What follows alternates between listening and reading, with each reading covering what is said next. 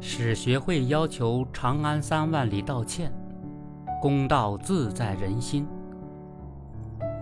八月十七日上午，洛阳市隋唐史学会因与史实不符，委托河南洛泰律师事务所向长安三万里制片方发律师函，并要求制片方、导演、编剧等发表纠错道歉声明。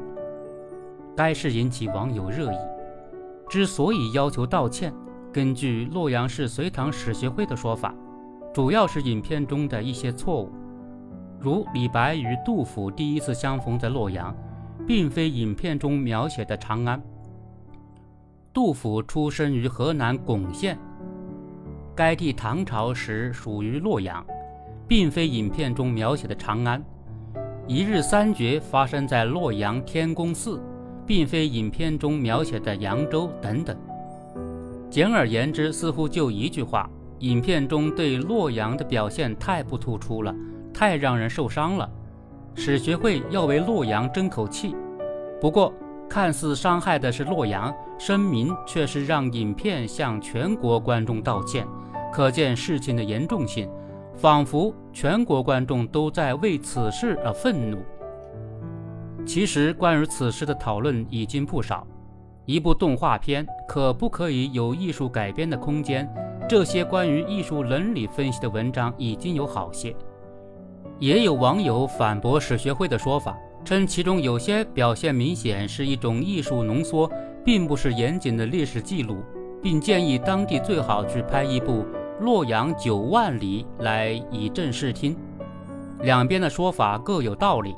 动画片不是纪录片，艺术改编也属正常，但有些人就是不认可艺术表达，就是很受伤、很愤怒，很想要一个道歉，这也没什么问题，他有表达自我的权利。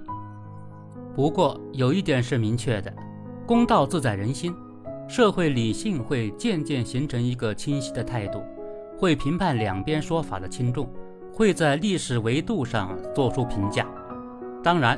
这个公道没有任何选边站的意思，社会有可能觉得公道就是艺术表达要严丝合缝，要清清楚楚，一丝一毫不能含糊。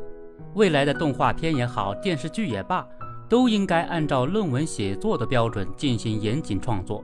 像《三国演义》那样七分史实、三分虚构的写作方式已经不合时宜。考虑到民众情感和细节真实。文艺创作就应该无限出近于历史书写，纪录片就是文艺表达的底线标准。公道也可能是人们尝试理解此次事件中洛阳市隋唐史学会的动机，从心底产生一个大体的观感，是欣赏还是反感？人们还会由此去研判一个地方的社会心态，是怎样看待艺术作品，又是怎样理解艺术的？